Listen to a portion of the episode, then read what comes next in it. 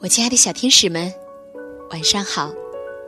欢迎收听微小宝睡前童话故事，我是你们的橘子姐姐。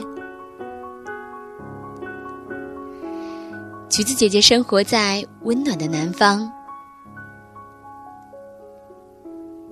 那我知道呢，生活在北方的小朋友应该迎来了今年冬天的第一场雪。我非常的羡慕，也非常的期待。还记得小的时候，最期待冬天的就是一睁眼就可以看到白雪皑皑。如果下雪了，就可以和小朋友一起出去堆雪人、打雪仗。要是我有魔法就好了。如果有魔法，我就能。让现在我们这边下一场大雪。不过魔法总是在故事当中才会有的。说到故事，那今天点播故事的又有谁呢？我们一起来听听他们的声音吧。天上姐姐，姐姐姐姐，我想听一个关于魔法师的故事。我是韩雨成，住在中国的。七台河市景峰家园，刚刚姐姐、小鱼姐姐，你们好，我是一三一凡，今年九岁了。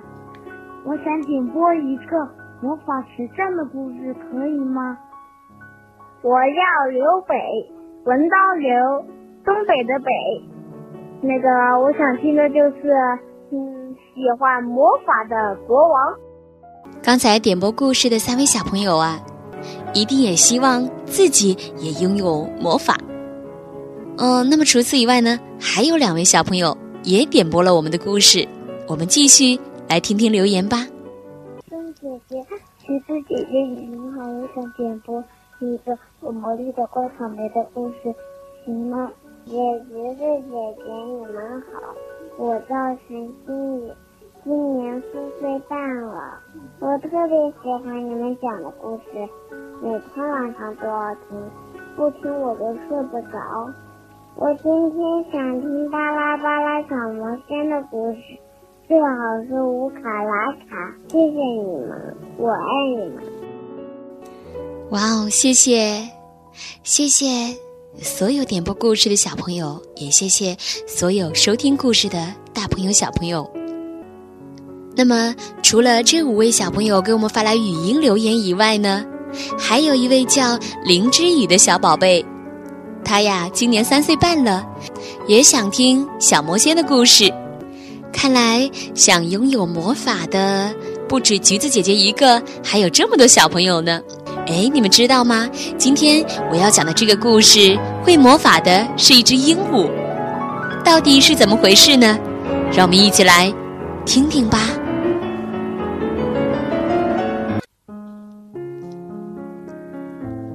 安特喜欢小动物，但是他从来没有养过宠物，因为家里居住的环境和经济条件都有限。妈妈去世后，他和爸爸挤在一个只有十多平米的小房间里，而且这个房间还是租的。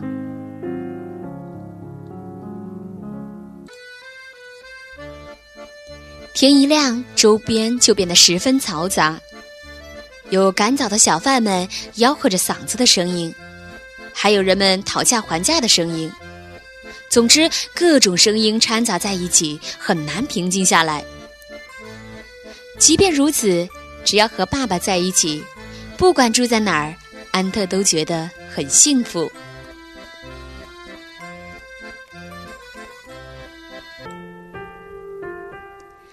养宠物是安特可望不可及的事情。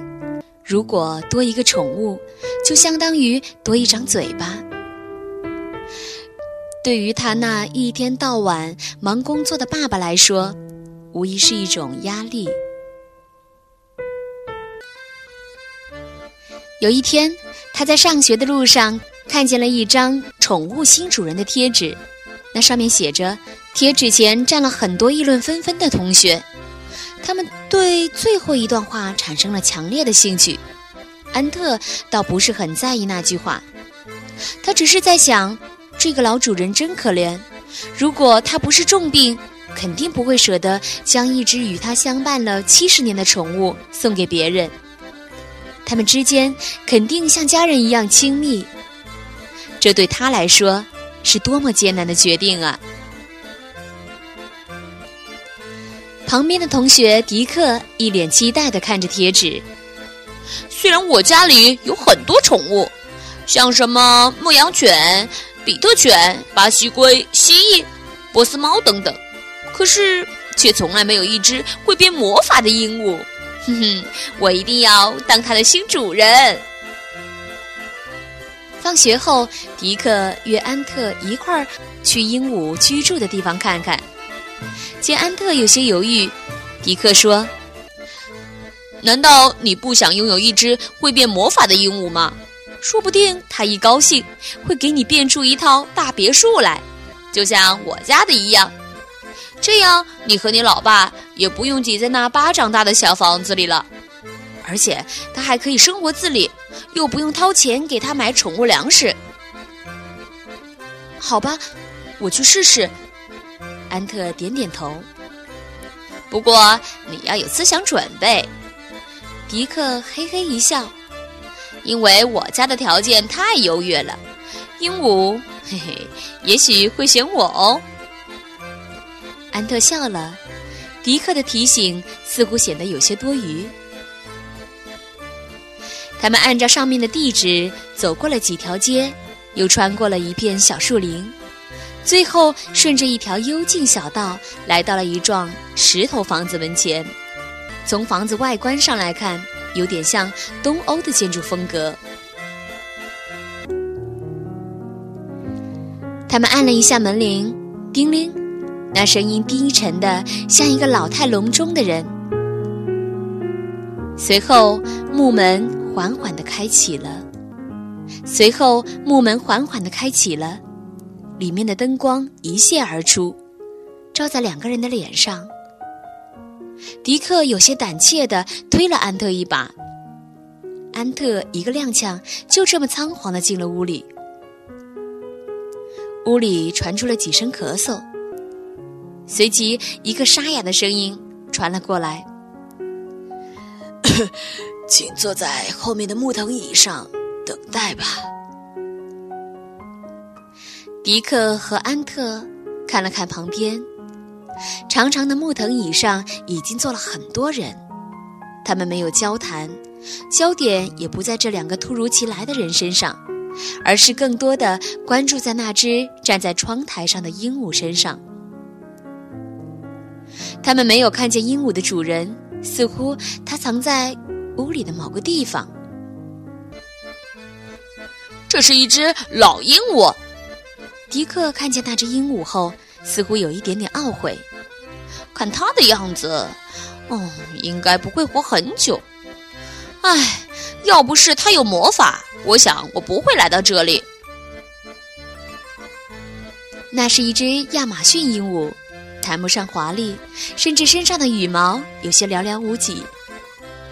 安特看着那只鹦鹉，他的心里一定很难过。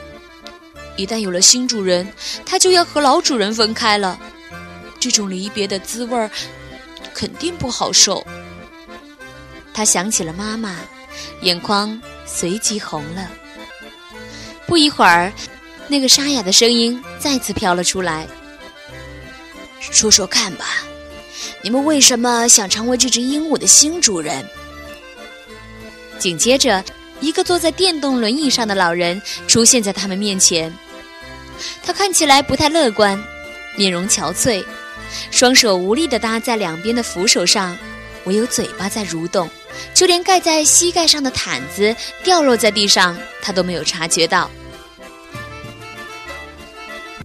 那只鹦鹉看见了，马上飞落到地上，像一个老朋友似的，用那尖尖似弯钩的嘴巴叼起毛毯盖在了他的腿上。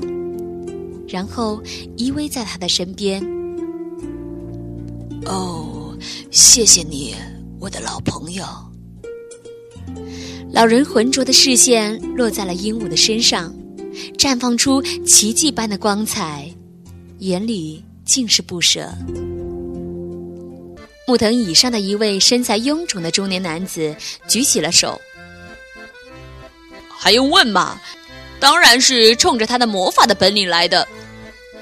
有一个人大声说道：“嘿嘿，我是一个厨师，他跟着我可以吃香的喝辣的，过着美食家一般的生活。而且我是一个有爱心的人，我很同情您，哎，也很同情这只鹦鹉。”老人没有说话，似乎在沉思。旁边的一个西装革履的男子发言了：“我是一个理财家，用我的头脑再加上鹦鹉的魔法，我们可以成为另一个比尔盖茨。”他说的激情飞昂。我们可以用这些资金来做很多事情，包括公益事业，成立关爱基金协会，关爱孤儿，关爱老人。我是一个爱心泛滥的人。他伸出手理了理那油光发亮的发型。迪克生怕被别人抢走那只鹦鹉，迫不及待地说：“我家里的房子比这里还大，里面有很多的房间，而且还有花园草坪，可以让鹦鹉住得舒适，而且还有专门的人来帮鹦鹉洗澡、梳理它的羽毛。我可以让爸爸给它做一个金色的鸟笼。”哦，他不喜欢鸟笼。老人打断了他的话。那，嗯嗯，可以让他住一个套间。迪克补充了一句。他几乎不占有空间。老人又说了一句。迪克急得脸红脖子粗。我也很有爱心，我经常会买猫粮给那些流浪猫吃。他的确这样做过。不过，他的目的是想把那些流浪猫从黑暗的角落里引出来，然后让他的比特犬把它们当成猎物般满大街的去追撵它们。安特静静地坐在旁边，他一直没有发言。老人的口水顺着嘴角流了出来，他似乎没有过多的力气去擦拭。那只鹦鹉。也有些爱莫能助。所有的人都抢着表达自己如何有收养鹦鹉的优势，即使他们看见了这一幕，也不为所动。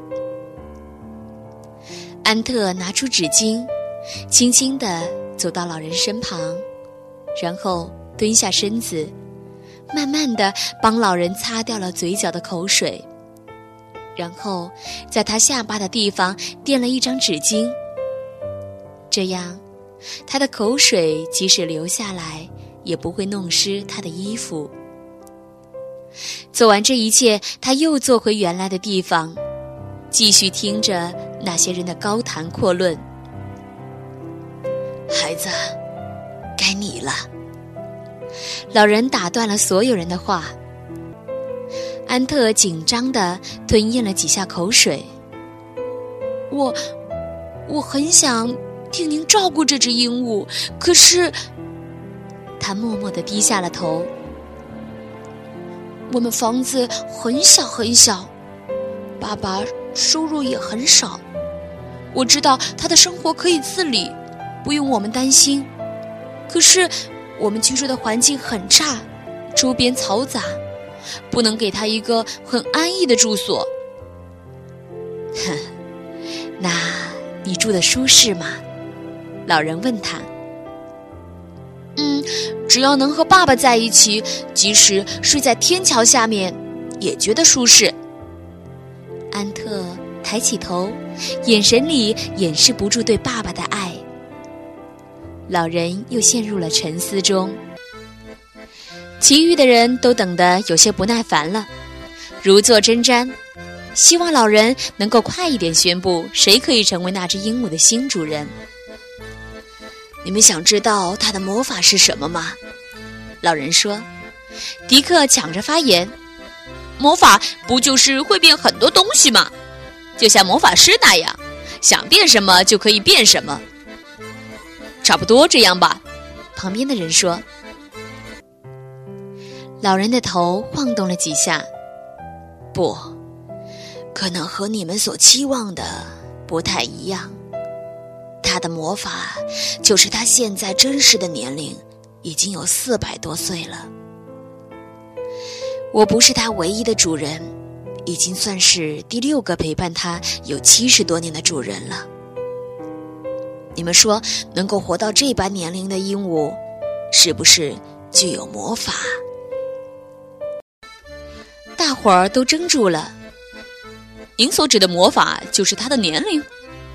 这个结果显然让他们有点难以接受，甚至大失所望。我想，我该走了。如果他有一身漂亮的羽毛，哼，我也许会考虑一下。厨师抢先离开了。我也该走了。晚上还有一个重要的财经会议要参加呢。虽然我很同情您，可是，哼，我有点无能为力。他一无是处，对我来说。只是个累赘。